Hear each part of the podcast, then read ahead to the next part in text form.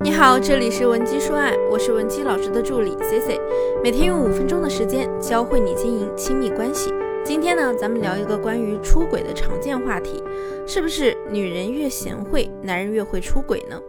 想获取今天课程内容完整版或者免费情感指导的同学，也可以添加我们的微信文姬零七零，文姬的小写全拼零七零，我们一定会有问必答。前段时间在朋友聚会上，有位男性朋友这么说：“还是你们女人好啊，我都想做个女人了，不用上班，也不用承受工作的压力，就在家带带孩子，整天多自由啊。”另外一个已经为人母的朋友听了之后啊，就忍不住回怼他：“哼，那你下辈子跟孟婆好好打个招呼，让你投胎做女人呗，你也可以体验一下女人分娩的十二级阵痛，那可是相当于同时撕裂五十根骨头。”而且呢，每个月啊，你还要经历痛经出血。现在你还觉得女人那么轻松吗？另外一个女性朋友又补充道：“还有啊，你们男人娶了一个老婆，就是家里多了一口人；而女人嫁给男人，就要来到人生地不熟的新环境，尤其是我们远嫁的，还得去适应男方那边全新的生活习惯，侍奉公婆，照顾孩子，还得勤俭持家，稍微有一点做不好啊，就会落人口舌。”我这位朋友说到这儿呢，我就联想到了我表叔女儿的真实经历。我表姐嫁的人呢，就把工作辞了，心甘情愿地当起了家庭主妇，逼着自己呢变得是越来越贤惠了。几年过去了，她那个丈夫呢却不知感恩，日常嫌弃表姐不赚钱，不懂她。有次我去做客，表姐夫呢当着所有人的面夸我收入高，以后娶了我的人呢，别提多么多么有福了。而我表姐不仅不赚钱，还得靠他养着。当时啊，我就觉得大事不妙。结果最后呢，表姐夫果然出轨了一个对他事业有帮助的女同事。有些男人呢，似乎永远理解不了一个女人的不容易，就觉得女人做做家务、带带孩子、照顾照顾老人是理所当然的，都是不赚钱的小事。做家庭主妇呢，更是没有经济价值的。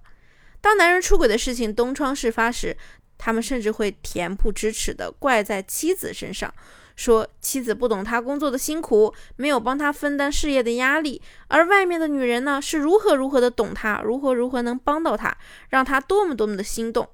我记得在我的前半生里啊，罗子君说了一句话，我相信很能代表全职太太的心声，那就是这个家就是我的工作啊。可是残忍的地方还在于，这份工作对女人能力的要求却是无止境的。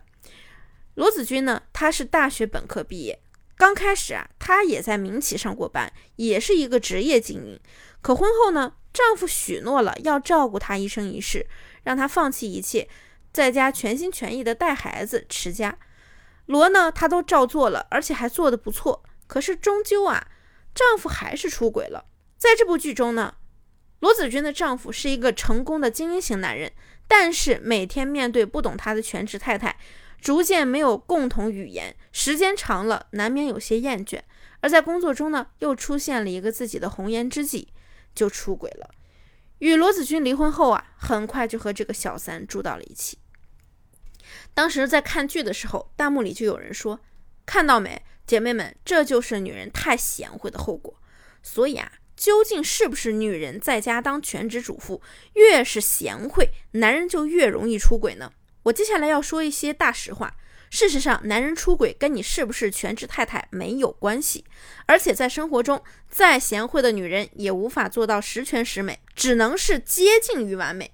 但是啊，即便我们像《三十而已》中的顾家那么完美，只要你的另一半想出轨，那他总会找到他的理由。比如说，他在生活中得到了你这个贤内助，他又想要事业上的帮手。得到了你这个长相漂亮的女人，他又想要那些身材火辣、前凸后翘的女人，那他又得到了那种能帮到他事业的女人呢？又会想着那些年轻漂亮的女人。男人的欲望越高，个人就会越来越膨胀。一旦他事业有成，再加上别的时机成熟，他可能就会忘了曾经对你许下的诺曾经对你许下的诺言，也不再忌惮于社会道德的压力，踏入出轨、约炮、偷情的不归路。如果呢，你是一个在两性关系中只会默默付出的贤惠女人，既不懂得经营婚姻，也不懂得让自己的精力和精神独立，更不懂如何提高男人出轨的代价，就越是会吸引渣男，最后呢，被渣男当成垫脚石。榨取完你最后一滴价值后就被丢弃，所以呢，针对那些本身在婚姻中付出较多，而现在丈夫已经有某些表现让你感受到危机感的女性，我提出以下几个建议：第一，不管你是家庭主妇还是在上班创业，都要不断的让自己成长。